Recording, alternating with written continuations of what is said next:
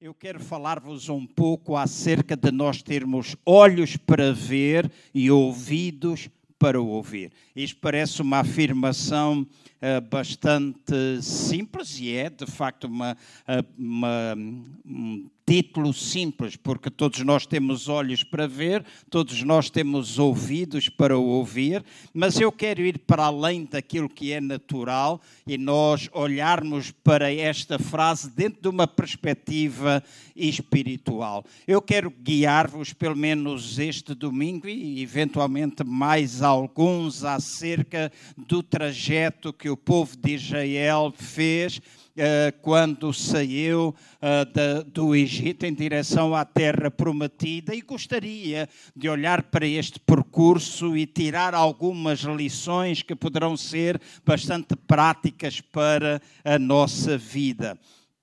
Por isso eu digo que é importante nós termos olhos para ver, nós termos ouvidos para ouvir, ou seja, através dos nossos olhos não naturais, mas espirituais, nós podermos eh, ver todas as lições espirituais que nós podemos extrair para a nossa vida prática, assim como nós nos apercebermos daquilo que Deus falou com o seu povo e da forma como ele fala conosco nos nossos dias também. Por isso, eu quero convidar-vos a abrir em Deuteronômio, no capítulo 1, no versículo 2. Deuteronômio, capítulo 1, no versículo 2. Eh, vou fazer a leitura, poderão acompanhar-me através da projeção, por isso não necessito abrir as vossas Bíblias, a menos que sejam rápidos, mas diz assim: são necessários apenas 11 dias de jornada de Horeb a Cades Berneia,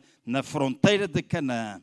No entanto, Israel levou 40 anos para lá chegar pelo caminho da montanha de Seir.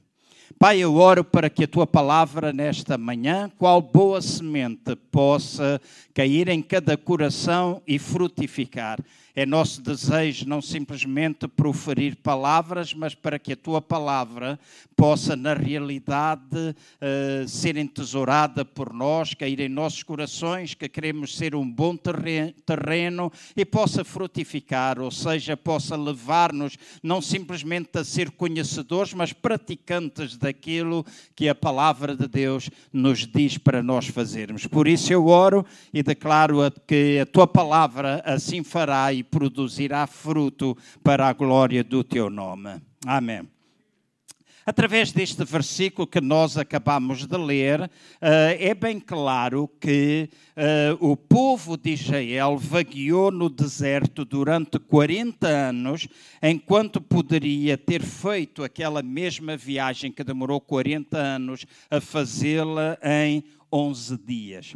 A grande questão que nós podemos colocar a nós mesmos é porque um percurso que poderia, de acordo com Deuteronômio 1, 2, um percurso que poderia demorar apenas 11 dias, porque é que demorou 40 anos a ser feito? E perguntamos: será que foram os inimigos que eles encontraram? Será que foram as circunstâncias que se depararam perante eles? Será que foram as diferentes provas que eles tiveram ao longo da sua caminhada? Ou foi alguma coisa totalmente diferente que impediu de eles chegarem ao seu destino dentro de um espaço de tempo bastante curto 11 dias, em vez dos seus 40 anos? E eu creio, de seguramente, que os filhos de Israel passaram durante 40 anos no deserto a fazer esta viagem que poderia ter demorado 11 dias, porque ao longo da sua caminhada eles foram adquirindo uma mentalidade que os impedia de progredirem de forma rápida. Esta é a minha, a minha convicção. Quando nós passamos pelos desertos na nossa vida, muitas vezes nós vamos adquirindo um tipo de mentalidade que nos impede de nós progredirmos rapidamente. Muitas vezes nós podemos ficar a pensar que, na realidade, uh, eles foram, uh, foi foram culpados, nós podemos de alguma forma uh, dizer que uh, eles não, não fizeram as coisas acertadamente, mas creio que nenhum de nós que está aqui ou alguma pessoa que me ouve também poderá olhar para o povo de Israel com desdém ou olhar para eles com algum espanto porque isto aconteceu com eles, porque normalmente nós próprios, muitas vezes, andamos à volta das mesmas montanhas, em vez de progredirmos e de nós alcançarmos o resultado que Deus deseja que nós alcancemos. Ou seja, às vezes nós, enquanto pessoas, às vezes enquanto família, às vezes enquanto igreja, nós andamos à volta da mesma montanha durante muito tempo e aquilo que nós poderíamos fazer ou aquilo que nós poderíamos ter feito num curto espaço de tempo, nós demoramos muito mais do que aquilo que era expectável que pudesse acontecer. E eu creio que, através destes versículos que nós iremos ler nesta manhã, através da meditação da palavra de Deus, eu creio que o Senhor hoje, ou Deus está hoje a falar comigo, Deus está hoje a falar contigo, todos vocês que estão aqui presentes, todos vocês que estão em casa, e a dizer a mesma coisa que ele acabou por dizer aos filhos de Israel durante os seus dias e que está descrito escrito no versículo 6 de Deuteronômio, no capítulo 1. No versículo 6 de Deuteronômio, no capítulo 1, está escrito assim: O Senhor nosso Deus nos disse em Horeb: Já permanecestes bastante tempo nesta montanha. Já permanecestes bastante tempo nesta montanha. Por outras palavras, o que Deus falou ao povo de Israel é que eles já tinham permanecido muito tempo naquela montanha e agora tinha chegado a altura de eles se começarem a movimentar tinha chegado a altura de eles se começarem a mover. E eu creio que foi a mentalidade que eles foram adquirindo ao longo da travessia do deserto que os mantiveram naquela montanha ou naquele lugar demasiado tempo. E aquilo que eu gostaria hoje, com o auxílio do Espírito Santo de Deus, com aquilo que nós vamos falar, é que de facto nós pudéssemos compreender que as, nós podemos, ao longo da nossa caminhada, enquanto seres humanos, seres humanos, nós irmos desenvolvendo mentalidades que são certas e mentalidades que são erradas. Quando nós desenvolvemos uma mentalidade que é correta, essa mentalidade vai beneficiar a nossa vida. Quando nós desenvolvemos mentalidades que estão erradas, e quando eu falo do certo e do errado, eu estou a falar do tipo de mentalidade que nós devemos ter e que vem descrito na palavra de Deus que é necessário nós termos. A Bíblia não é um livro de decoração nas nossas casas, não é um livro que uh, nós vemos em cima de uma cama. Eu já visitei muitas casas em que a Bíblia está aberta por cima da cama e uma vez eu perguntei a alguém que eu visitei porque é que ela tinha a Bíblia em cima da cama. E ela disse: Por conta a Bíblia está aberta em cima da cama, eu estou livre do mal. A palavra aberta em cima da cama não nos livra do mal, é a palavra dentro dos nossos corações que nos livra do mal, porque a palavra que enche o nosso coração é aquilo que vem para a nossa boca e quando nós falamos a palavra de Deus, então nós alcançamos a vitória. Então, eu creio que é importante todos nós percebermos que podemos desenvolver uma mentalidade correta, podemos desenvolver uma mentalidade, uma mentalidade errada. A correta vai beneficiar-nos, a incorreta ou errada vai impedir de nós andarmos rapidamente. Então é vontade de Deus que nós possamos avançar, é desejo de Deus que nós possamos caminhar nesta uh, caminhada que nós estamos enfrentando uh, diariamente nas nossas vidas. Em Colossenses, no capítulo 3, no versículo 2, ensina-nos alguma coisa importante.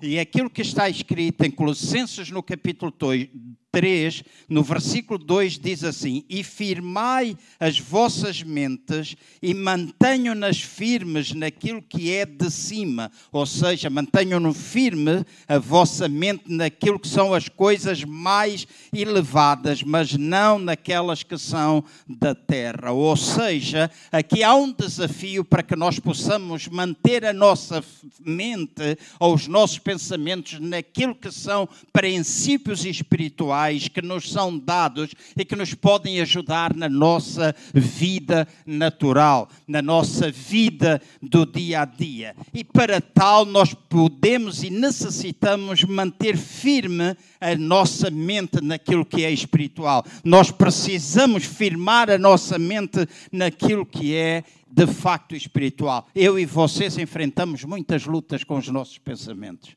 certo?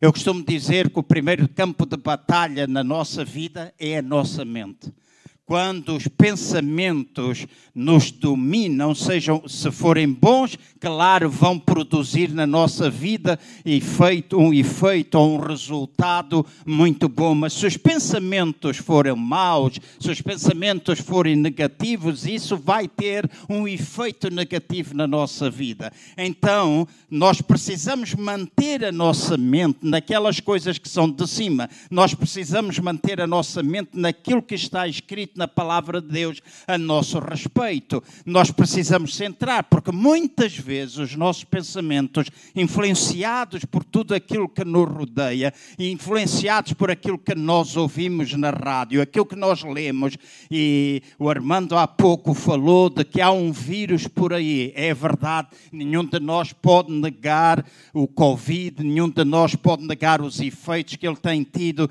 na vida de muitas pessoas, aquilo que está a acontecer em todo o mundo, mas deixem-me, eu estava a ler há dois ou três dias atrás um artigo que um cientista americano escreveu, ele disse que o pior vírus que está a atacar a humanidade hoje chama-se medo. E muita gente hoje está dominada pelo medo. Muita gente hoje está dominada pelo medo. E muitas vezes o medo vem até nós. Nós não temos de ter vergonha nenhuma. Ontem com os meus amigos nós falávamos acerca disso. O medo é uma emoção que está presente na vida de toda a gente. Certo? Tal e qual como a alegria, tal e qual como a tristeza Há emoções que estão presentes na nossa vida, mas nós jamais podemos deixar que essas emoções que são negativas possam dominar a nossa vida. Há alturas que nós temos medo. Eu já fiz algumas viagens de avião que no meio da, da viagem eu orei porque eu estava cheio de tef-tef.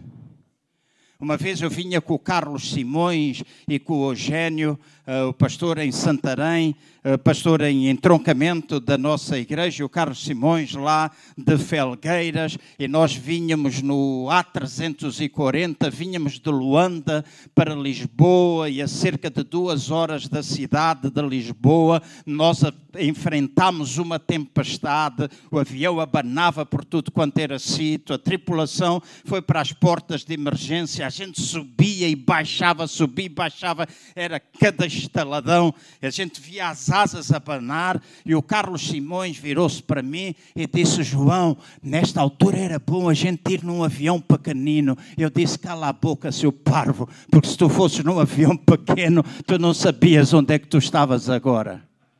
Por quanto maior for o avião, mais seguro ele é. Certo? Mas nós vemos cheio de tef-tefa. Lembro-me que a primeira vez que eu tive medo foi quando tinha os meus 17 anos, se eu não estou em erro, e faço uma viagem de Lisboa para Angola. Na altura vivíamos ali, ia só a minha mãe e os meus irmãos. A minha irmã mais velha não já estava casada, mas era a minha mãe, eu, o meu irmão Paulo, a minha irmã Isabel. E quando estávamos ao fim de uma hora e meia, já perto da Ilha da Madeira, fomos por aquela região nós começámos a ver fumo a sair pelas pontas das asas, o sol ia bater de um lado, de repente começou a bater do outro, e eu disse à minha mãe: parece que nós estamos a voltar para trás. E a minha mãe disse: Oh, filho, isso é uma tolice. Então a gente está aí para Angola. Eu disse: Não, mãe, o sol ia bater deste lado, agora está a bater deste. E olha as asas. E de repente nós ouvimos o comandante dizer que nós estávamos mesmo a voltar para trás para nós não nos assustarmos por aquilo que nós eventualmente podíamos ver sair das asas do avião, porque estavam a derramar combustível, porque tinham uma fonte, ou o radar do avião tinha avariado, então não poderia chegar a Angola para aterrissagem, então nós voltamos para Lisboa. Estivemos quatro horas dentro do avião, depois foi-nos comunicado que tinha havido uma denúncia que o avião tinha uma bomba lá dentro. Mas eu lembro quando começou a sair aquele fumo, ao lado, nos bancos centrais, vinha uma freira. Ela agarrou no terço e começou, não sei se era a Ave Maria, se era o Pai Nosso que ela rezava, e começou com o rosário, uma após a outra, a fazer a sua oração. E eu lembrei-me a história que eu vi há muitos anos de um fulano que ia num avião e ele ia cheio de medo, o avião começou a abanar, ao lado dele ia um padre e ele agarrou-se à batina do padre e disse, se este avião cair, eu pelo menos vou de boleia para o céu. Né? Agarrado à batina do padre. Às vezes nós temos medo, medo é uma coisa comum, mas deixem-me dizer, nós somos influenciados. Muitas vezes o medo acontece por causa dos nossos pensamentos e os nossos pensamentos acabam por produzir eh, emoções, acabam por produzir sentimentos. E aquilo que nós precisamos fazer é aprender a manter a nossa mente firme, a manter não somente a nossa mente firme, estabelecida ou firmada, mas nós estarmos arraigados àquelas coisas que são verdades espirituais para cada um de nós. Porque está escrito na palavra de Deus que o amor lança fora o temor. Está escrito na palavra de Deus que Ele não nos deu um espírito de temor, mas uma mente sã, um coração forte, uma mente que nós somos capazes de vencer. Nós não temos de negar a existência do Covid, mas nós não temos de viver em pânico Nós tomamos, nós temos cuidado. Nós, eu lavo as minhas mãos quando chego a casa. Aprendi a tirar os sapatos à porta de casa. Faço tudo aquilo que é dito para eu poder fazer. Utilizo a máscara. Hoje nós saímos da casa bem cedo, porque estávamos para vir no comboio das sete e um quarto. E mesmo a chegar à estação, faltava 15 minutos para o comboio vir embora. Nós lembramos, não temos máscara. Então tivemos de voltar atrás e decidimos vir no carro. Graças a Deus que nós não tínhamos máscara, senão provavelmente a esta hora ainda não estaríamos aqui, porque às seis e meia da manhã, perto de Vila Franca de Xira, alguém foi atropelado ou suicidou-se e a linha esteve interrompida até aproximadamente 10 horas e 16 minutos. Foi quando deu a notícia que a linha abriu. Então hoje foi bom ter esquecido a máscara. Mas fomos, a, ah, ando sempre com algumas no carro, e disse, ah, não há problema, a gente vai, vai de carro nós não temos. Temos cuidado, mas nós não temos de viver debaixo do medo, como acontece com muita gente que deixou de ter vida própria por causa do medo. Gente que poderia e deveria ter a sua mente ligada às coisas espirituais. Então, nós precisamos de firmar a nossa mente na direção certa. As mentalidades erradas não apenas afetam as nossas circunstâncias, mas também também afetam a nossa vida interior. E agora escutem com muita atenção aquilo que eu vou dizer. Há pessoas que vivem no deserto, enquanto outras são verdadeiros desertos. Isto parece duro de dizer. Há muita gente que vive num deserto, num deserto espiritual. Há muita gente que hoje considera estar a fazer a travessia do deserto. Eu e vocês já experimentámos atravessar o deserto algumas vezes, certo? Algumas vezes que eh, as nossas emoções nem dava vontade já de chorar porque às vezes ainda choramos, outras vezes não se tem vontade de chorar, outras vezes não tem vontade uh, até de viver. Há muita gente nessas alturas de travessia de deserto que dizem: quem me dera ir para a Conchinchina não sei bem onde é que fica, dizem que existe, eu não sei, não sei onde é que fica, mas desejo quem me dera desaparecer. Alguns outros dizem quem me dera ir para o céu, quem me dera estar com o Senhor. Travessias do deserto são verdadeiramente complicadas na nossa vida, mas as travessias no deserto trazem grandes lições para nós.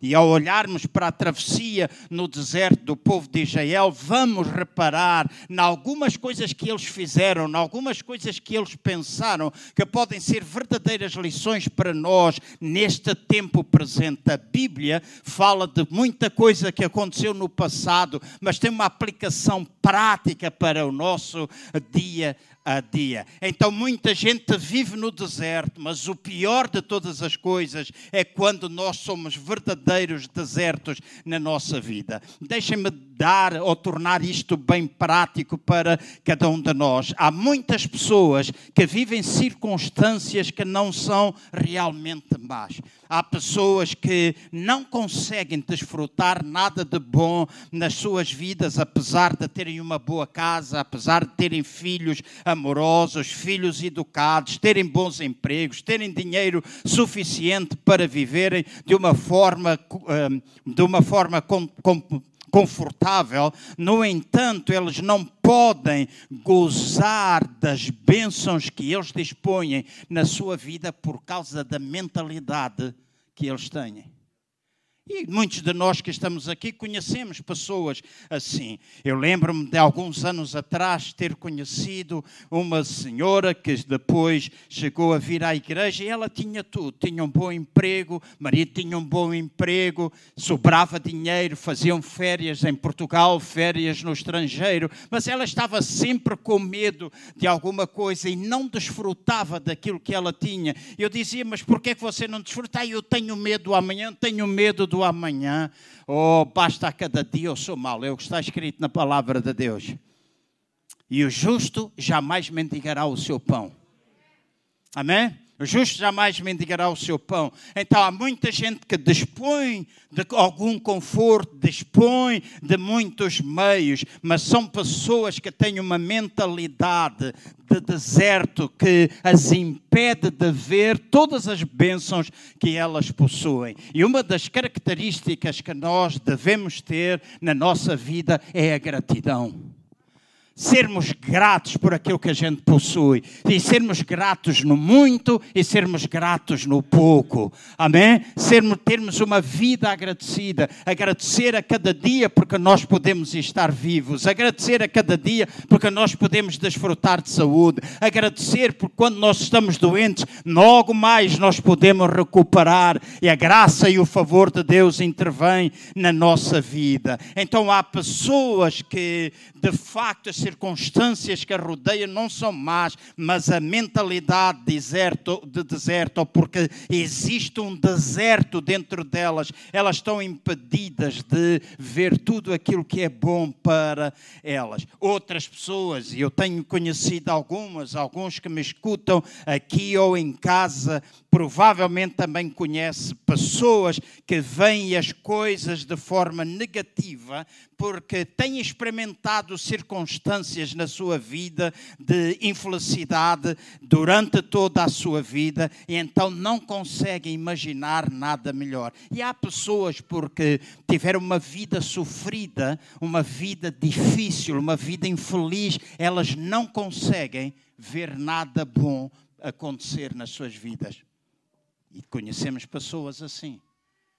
Pessoas que não conseguem porque todo o seu passado tem marcado, estado marcado pela infelicidade, pela dificuldade, então não são capazes de imaginar nada melhor. Depois encontramos outras pessoas que veem tudo ou olham para tudo como mal, negativo, simplesmente porque elas são assim interiormente.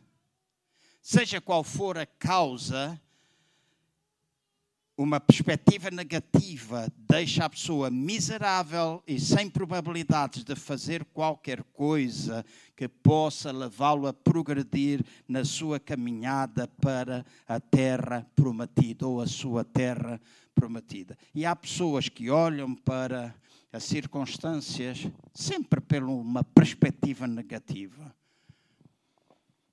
falam negativo e às vezes até é muito difícil nós estarmos perto dessas pessoas, não é? Porque tudo aquilo que a rodeia é mau, tudo aquilo que está à sua volta é mau, parece que nada vai acontecer de bom e uma das coisas que eu estou enjoado das redes sociais é a quantidade de pessoas hoje em dia que por causa do Covid só fala do fim do mundo. A internet está cheia. Eu fico passado dos carretos, como eu costumo dizer, quando diariamente recebo mensagens de coisas que não têm qualquer fundamento bíblico e é importante. Muita gente pode falar daquilo que ela quiser e que agora que a vacina vai ser a besta. Grande bestas, quem acredita nisso? Vacina é uma vacina. Se vocês pensam que não andam a ser controlados, andam. Se eles quiserem saber, sabem que hoje de manhã eu saí da Aveiro e que estou aqui. Não é? Certo? Antes de vir aqui, fui à padaria portuguesa tomar o pequeno almoço. Fomos lá pagamos com multibanco. Então eles sabem que a gente tomou o pequeno almoço. Vamos deixar de ser tolos, vamos deixar de ser paranoicos e saibamos. Volto outra vez a dizer a esta igreja, enquanto pastor, e desafio qualquer pessoa nesse sentido: os sinais que marcarão a vinda de Jesus Cristo novamente é aquilo que vai acontecer com a igreja e não aquilo que acontece no mundo. Amém? Não é aquilo que acontece no mundo. Terremotos, guerras, vírus, sempre existiu. E muito daquilo que às vezes as pessoas utilizam, Mateus 24, está destinado a uma geração específica. Leiam com atenção os versículos. Diz: Não passará esta geração. Esta é esta. Ai, Apocalipse leia com Apocalipse, logo no capítulo 1 está lá escrito que é num curto espaço de tempo que aquelas coisas iriam acontecer. Apocalipse está a falar, é revelação. Primeiro, entender o que é Apocalipse. Apocalipse não é um livro da revelação das últimas coisas. Apocalipse é um livro da revelação de Jesus Cristo. É o que está escrito revelação de Jesus. Depois está escrito que não passará muito tempo em que estas coisas possam acontecer. Apocalipse foi escrito no ano 68 depois de Cristo, está a falar de uma altura específica que era a destruição de Jerusalém e a destruição do templo. Então aquelas coisas aconteceram.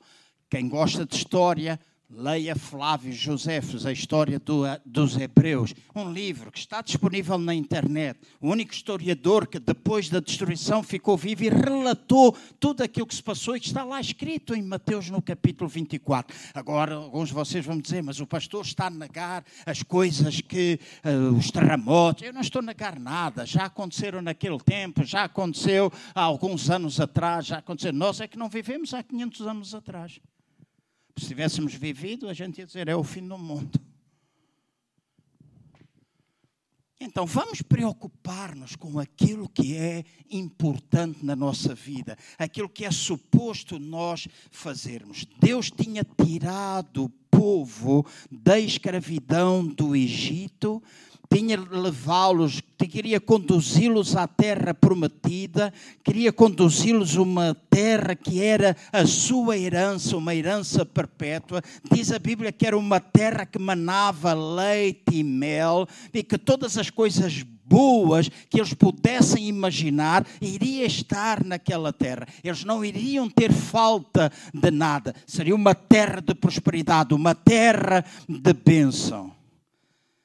No entanto, está escrito na palavra de Deus que a maioria da geração que o Senhor tirou do Egito não entrou na terra prometida. E diz que eles morreram no deserto. E há promessas que são destinadas a cada um de nós, muitas coisas que a palavra de Deus diz que nós podemos desfrutar em Cristo Jesus e que estão à nossa disposição, mas nós muitas vezes não desfrutamos daquilo que Deus destinou que nós poderíamos desfrutar. E eu não estou a falar de coisas malucas, eu não estou a falar de ideias que às vezes vão surgindo por este mundo fora, eu não estou a falar da gente ter aviões ou a gente ter casas, palacetes ou qualquer coisa. Claro, se alguém tiver, graças a Deus por isso. Mas às vezes é bom viver num T1. Amém? Não há mal nenhum nisso. Qual é o mal da gente viver num T1? Eu, uh, quando fui para Angola, Uh, aluguei uma casa, tinha quartos disponíveis, a vida deu uma volta, algumas coisas aconteceram e de repente, ao fim de dois ou três anos, estar uma casa com quatro quartos, eu pensei, estou aqui sozinho numa casa de quatro quartos. A minha filha Anocas viveu comigo um ano e meio, depois foi para a casa dela e então eu disse, para que estar nisso? Eu fui para as instalações da igreja, a parte de trás era onde eu tinha as máquinas de fotocópia, das máquinas de fotocópia eu fiz o meu quarto. Tinha o máximo dos máximos 6 metros quadrados.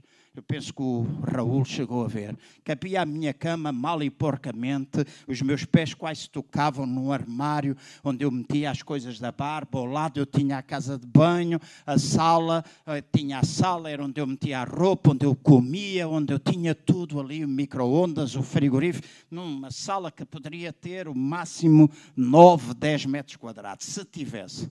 Então vivi numa casa com 14, 15 metros quadrados. Todas as noites eu tinha visita das baratas. Os grilos, etc. Baratas. Angola, quando falamos de baratas, falamos de baratas. E algumas delas voam. E eu vinha descobrir que elas entravam pelo cano da banheira. Então eu tinha pó espalhado por tudo e elas ficavam de patas para o ar. Eu ia lá e esborrachava-as. Gostava de ouvir aqueles borrachar.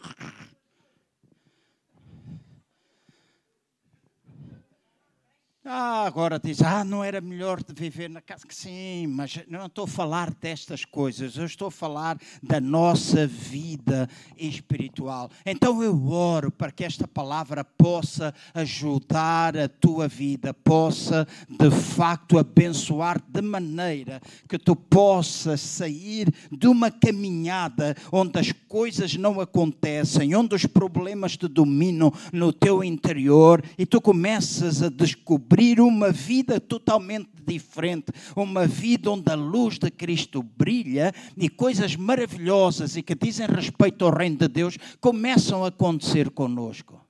Há pouco o Armando deu testemunho de que ele abençoou pessoas, vai ao concurso e todos nós que vimos o programa estavam lá em casa a torcer por ele. Vai, vai, vai, vai. Havia uma que eu não sabia, eu disse, pá, esta também não sei, mas eu acho que ele sabia. Ele, ele jogou bem, né? Hã? E depois Deus dirigiu a dar uma resposta. Aham. E Deus abençoou. É assim que acontece com a nossa vida. Quando nós não temos a mão encolhida, eu disse que há muita gente que vive como um macaco. Só coça para dentro, para dentro, para dentro, para dentro. Mas há alturas que nós precisamos, há alturas que nós damos.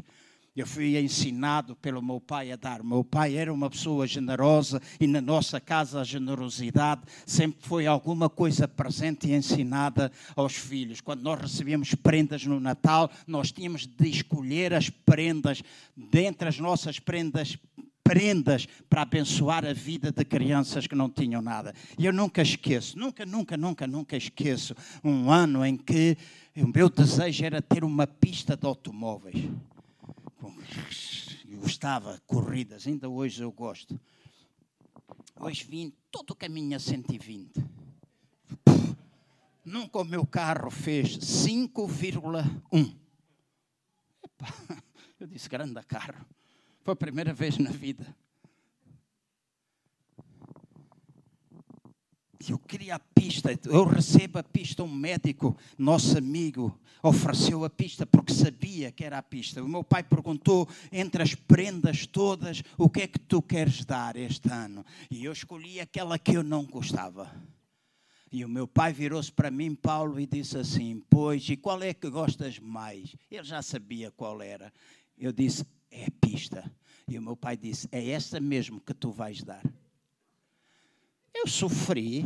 Algumas pessoas, não sei se isso, quem é psicólogo pode perceber se ele fez bem ou se fez mal, não sei. Eu sei que eu sofri. E sofri tanto que eu já tinha duas filhas morava em três filhas, na altura já era pai de três filhas, morava em Vila Franca de Xira. E eu ofereci-me a mim mesmo no Natal uma pista de automóveis para brincar com as minhas filhas, mas como elas eram demasiado pequenas, quem brincava sozinho era eu.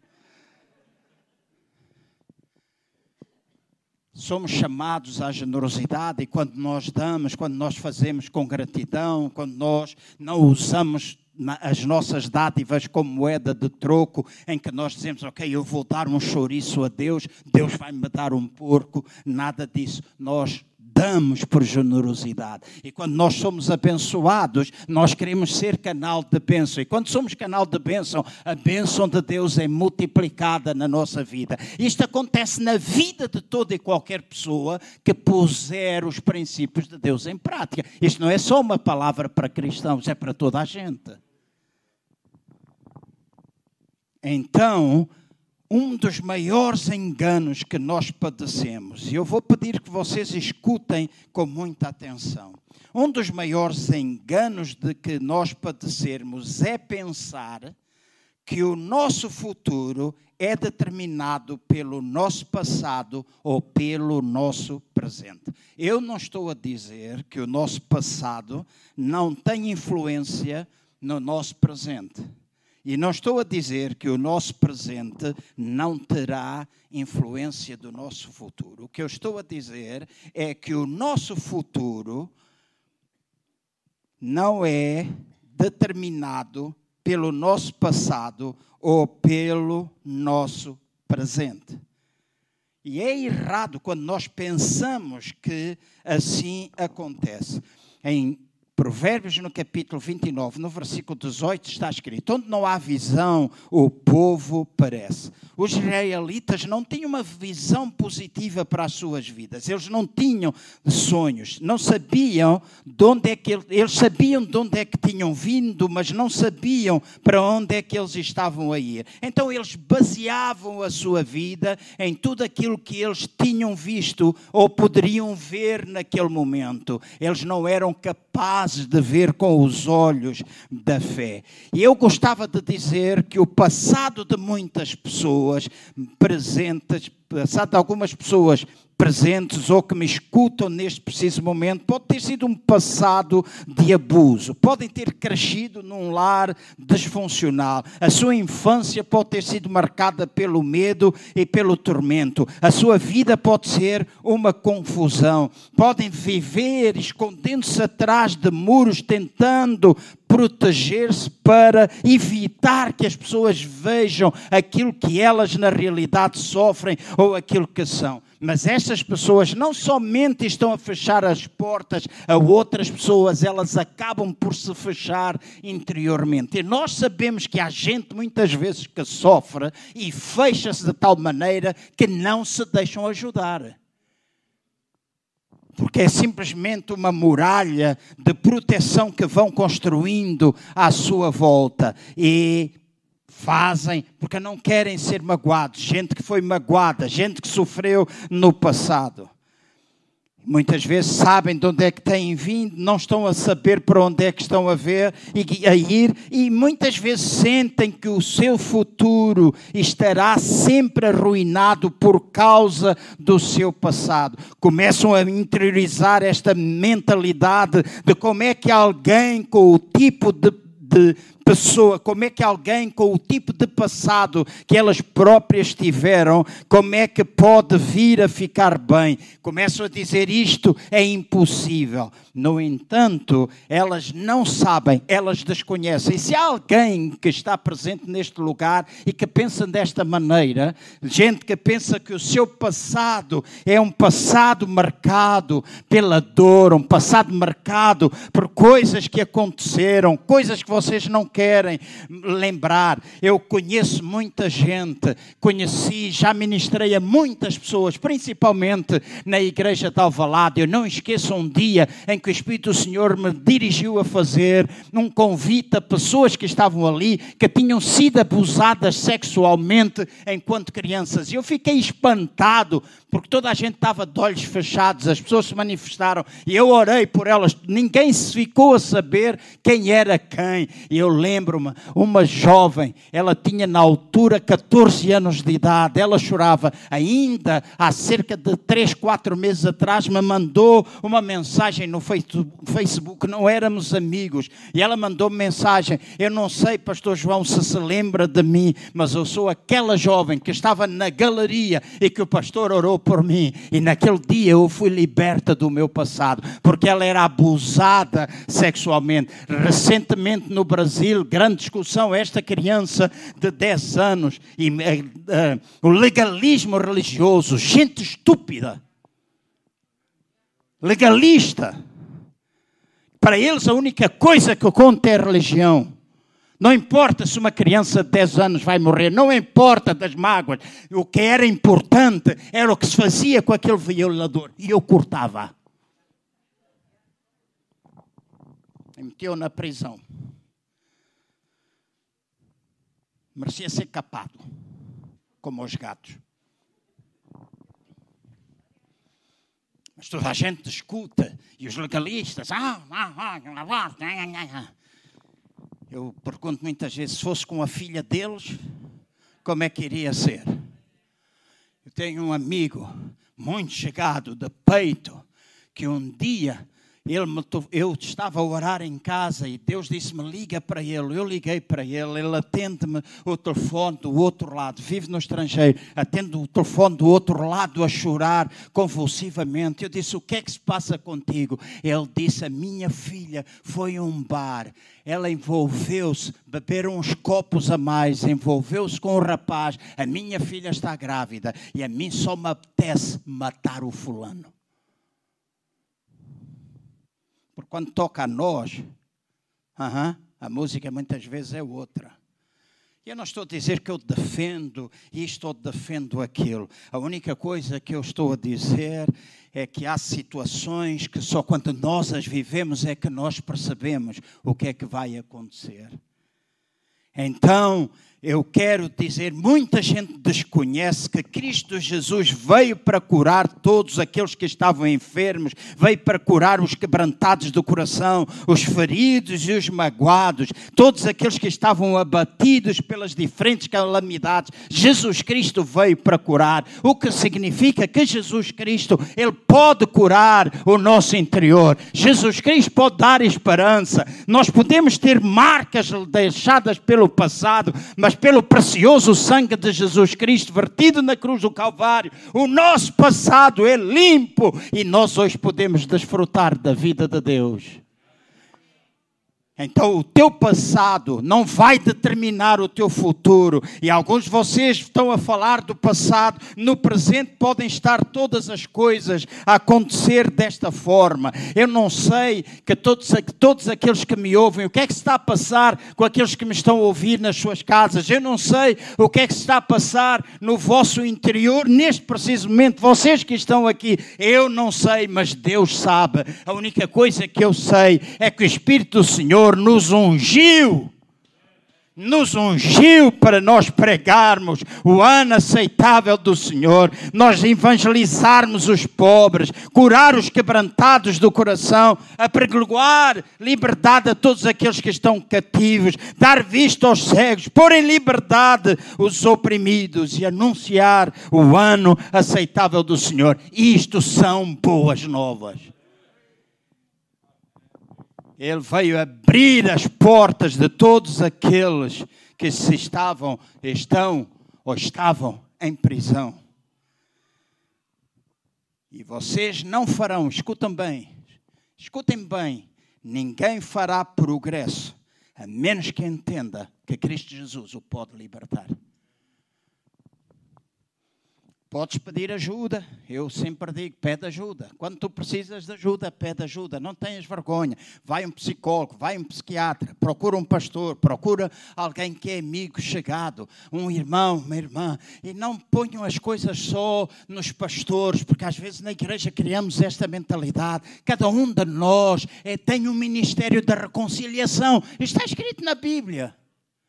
Então, nós podemos ajudar os outros irmãos, nós podemos encorajar, nós podemos ministrar. Não há nada que impeça de tu orares com os enfermos no lugar onde tu estás, de tu abençoares, de tu pregares, de tu ajudares as pessoas que estão à tua volta. Nada impede, porque tu tens sido ungido para fazer tais coisas em nome do Senhor Jesus. Então, vocês podem ter tido um passado miserável, vocês podem estar a passar por circunstâncias que são negativas, deprimentes, porém, deixem-me dizer com, de uma forma ousada: o vosso futuro não é determinado pelo vosso passado ou pelo vosso presente, o futuro é determinado por Deus e quando Ele te liberta, a tua vida pode ser uma vida vitoriosa. O teu passado poderás eventualmente vir a lembrar-te dele. E eu digo a alguém que foi violado por um tio, aquela menina de 10 anos ficará marcada para a vida inteira. Vocês acham que ela não vai lembrar mais? Ministrei alguns anos atrás a uma moça violada pelo próprio pai e pela própria mãe. E ainda hoje, ela tem vida com Cristo. Ela desfruta da vida com Cristo, mas está marcada por aquilo que o pai e a mãe lhe fizeram. Metiam na cama, masturbavam-na e tentavam ter prazer. O irmão dela faz isso com a filha uma maldição naquela família. Coisa terrível. Jamais alguém vai esquecer uma coisa dessa, da certeza absoluta. Mas eu digo, Cristo Jesus pode transformar essa dor em alguma coisa maravilhosa. Ele pode transformar isso. E nós falamos isso porque acreditamos, nós queremos. Está escrito na palavra, é para nós crermos, é para nós sabermos que isso pode acontecer na nossa vida. Louvado seja o nome do Senhor. Então, nós não podemos julgar as coisas com precisão segundo a visão dos nossos olhos naturais. No entanto, devemos ter olhos e ouvidos espirituais para ver e ouvir aquilo que o Espírito do Senhor está a falar neste tempo presente. E ao deixarmos Deus falar com cada um de nós e sabermos que é Ele que guia as nossas vidas, mesmo no meio da adversidade, mesmo quando acontecem coisas que nós não esperamos, é Ele que assegura o nosso futuro. E o nosso futuro com Cristo Jesus será sempre bom, mesmo no meio das adversidades. Porque Deus é conosco. Jamais te deixarei e abandonarei.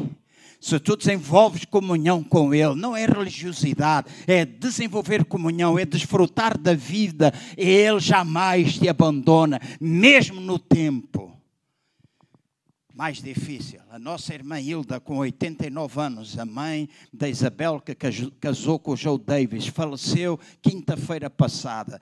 Eu falei muitas vezes com a Isabel, com o Joe, tentando saber como é que a nossa irmã estava. E a Isabel disse: ela morreu em paz com Cristo Jesus. E é uma alegria. Nós sabemos que, mesmo no meio do leito da enfermidade, Deus é conosco. Ah, Deus deseja curar. Sim, Deus deseja, pode acontecer, Ele pode fazer isso. Mas a nossa irmã diz: Eu quero estar com Jesus. Já fiz tudo aquilo que eu deveria ter feito. Amém? Então Deus, Ele é conosco.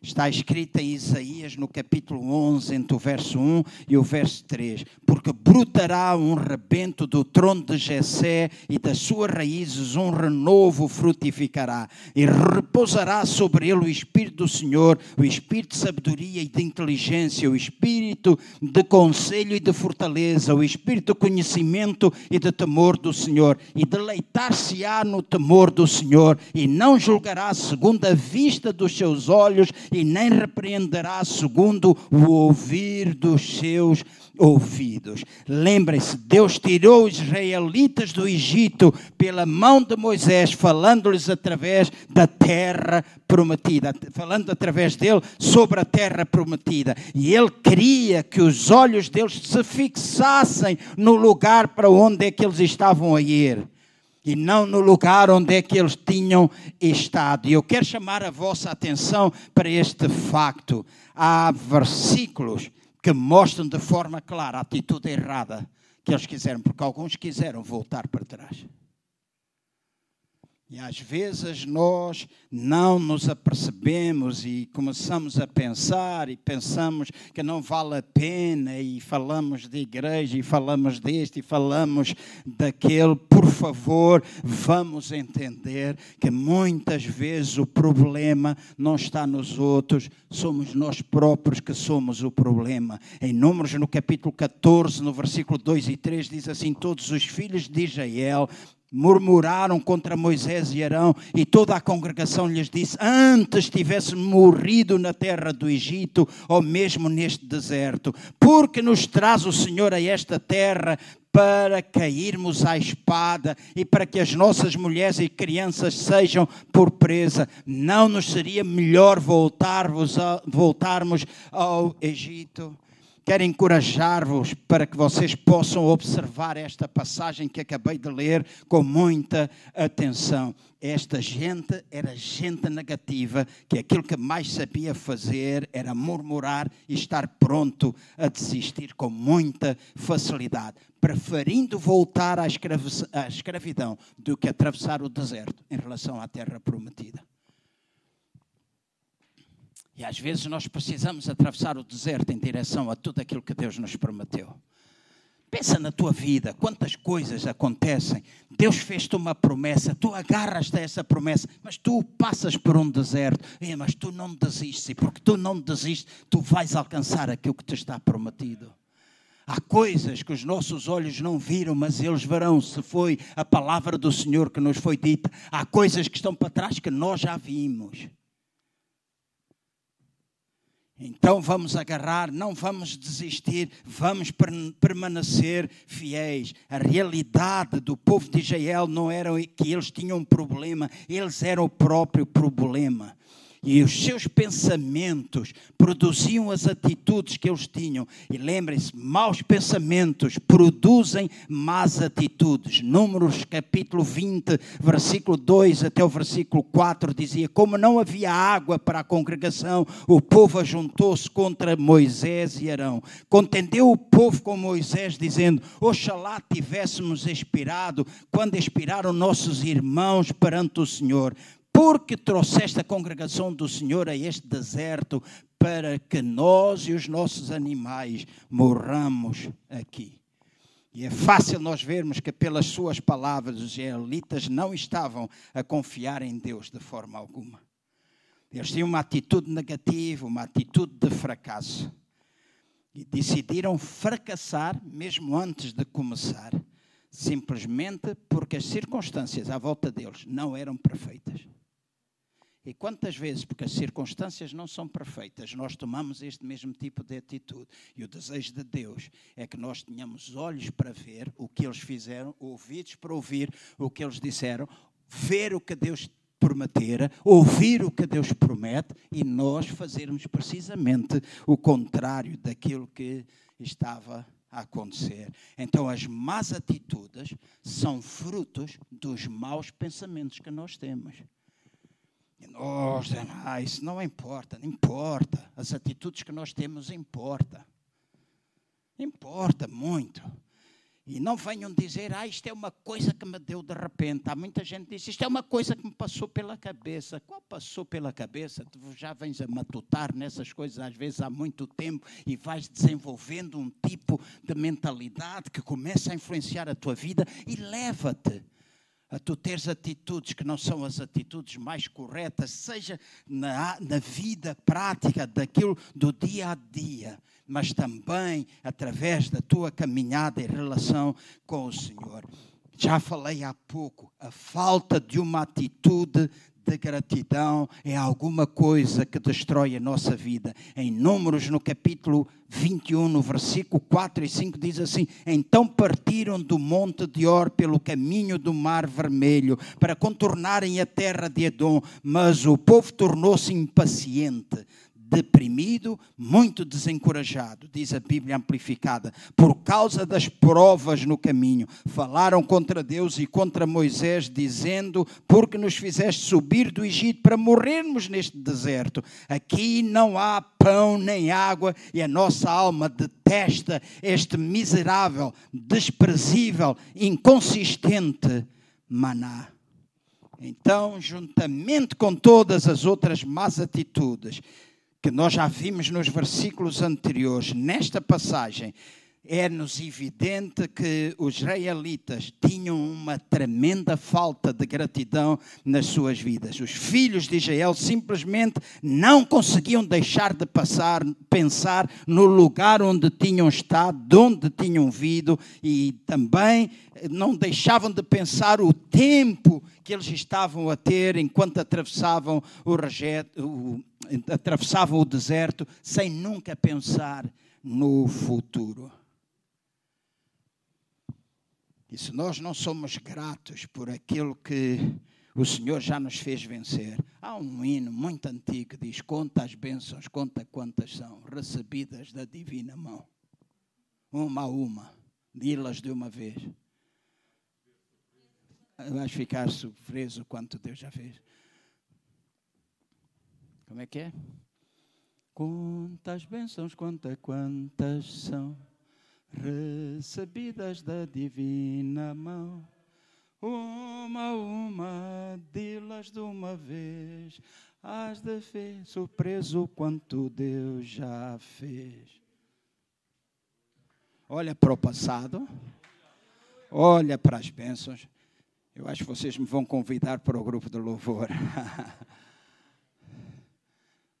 A minha mulher estava a dizer, não, não, não, porque ela diz que é para eu fazer voz de homem. Porque eu, ah, Mas deixem-me dizer assim, olhemos para trás, contemos as bênçãos que nós já tivemos, vamos agradecer aquilo que nós já tivemos e nós vamos ficar surpresos com aquilo que Deus já fez ou vai fazer nas nossas vidas. Então, a gratidão é importante. Não há vida sem contenda. Não há vida sem contenda. Em Gênesis, no capítulo 13, entre o verso 7 e o verso 11, diz assim: Houve contenda entre os pastores do gado de Abraão e os pastores de gado do Ló. Nesse tempo, os cananeus e os fariseus habitavam na terra, tornando mais difícil obterem a forragem. Disse Abraão a Ló: Ora, não haja contenda entre mim e ti, e entre os meus pastores e os teus pastores, pois irmãos somos. Não está toda a terra diante de ti, rogo-te que te apartes de mim. Se não escolhe, se escolheres a esquerda, irei para a direita. Se escolheres a direita, eu escolherei a esquerda. Eu irei para lá. Levantou Ló os olhos e viu toda a campina do Jordão e que era toda boa, bem regada, antes de o Senhor ter destruído Sodoma e Gomorra. E era como o jardim do Senhor, como a terra do Egito, na direção de Zoar. Então Ló escolheu para si, para toda a sua família, a campina do Jordão e partiu para o Oriente. Assim se apartaram um do outro. Abraão conhecia os perigos de viver em contenda por isso ele disse a Ló: Eu preciso separar-me de ti. Eu preciso que a gente faça escolhas. Então escolhe aquilo que tu queres. E diz que Ló olhou para a campina do Jordão e disse: Epá, isto é o melhor, para mim, isto é o melhor. Era. Mas ao ter escolhido o melhor, ele pensou que Abraão, o seu tio, iria ficar pior. Mas quando não há contenda, há bênção. Posso repetir? Quando não há contenda, há bênção. E às vezes a gente escolhe não contender, mesmo pareça que a gente é estúpido ou que é parvo. Abraão devia ter sido chamado. Este tipo é parvo. Se fosse eu alguma vez, para lembrar a história do outro que foi jantar com o amigo, havia dois bifes na travessa, um grande e um pequeno, e ele disse: Escolhe, né? e o amigo tirou o bife maior.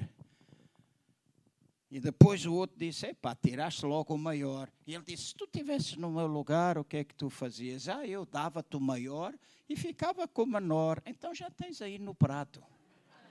Então já tens aí no prato.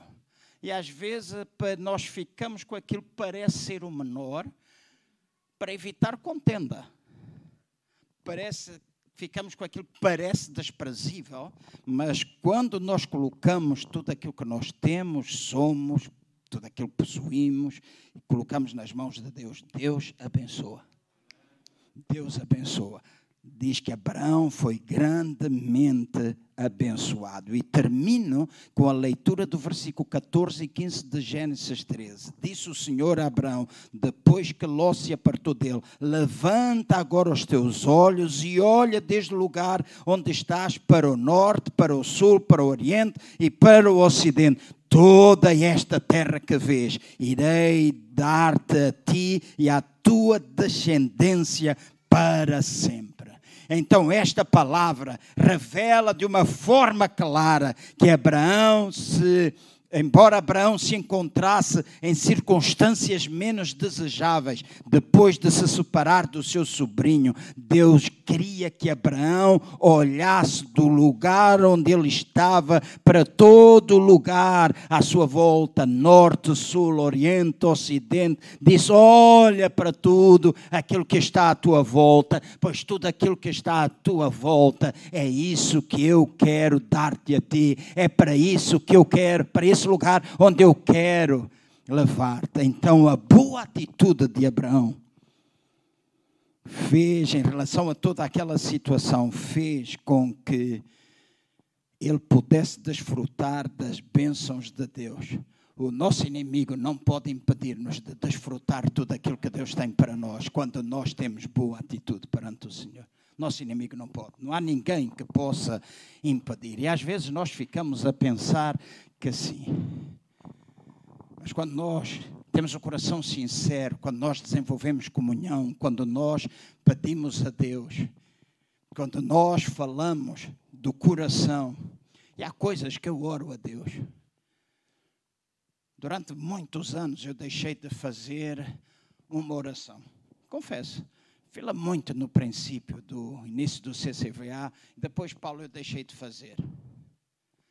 Agora faço-a, há mais de três meses que eu a faço quase todos os dias. Ajuda-me a pastorear sobrenaturalmente. Isso para vocês pode não ter muito significado, para mim tem um significado tremendo. É aquilo que o João Cardoso não pode fazer, Deus prepara-se para fazer. Uhum. Aquilo que eu não posso mudar, aquilo que eu às vezes não sei, que passa por cima da careca num sonho, numa oração. Ele diz: Olha, põe-te a pau, faz assim. Não há nada nem ninguém que nos possa impedir de nós recebermos tudo aquilo que Deus tem para nós. Tudo vai depender da nossa mentalidade. Vamos ficar de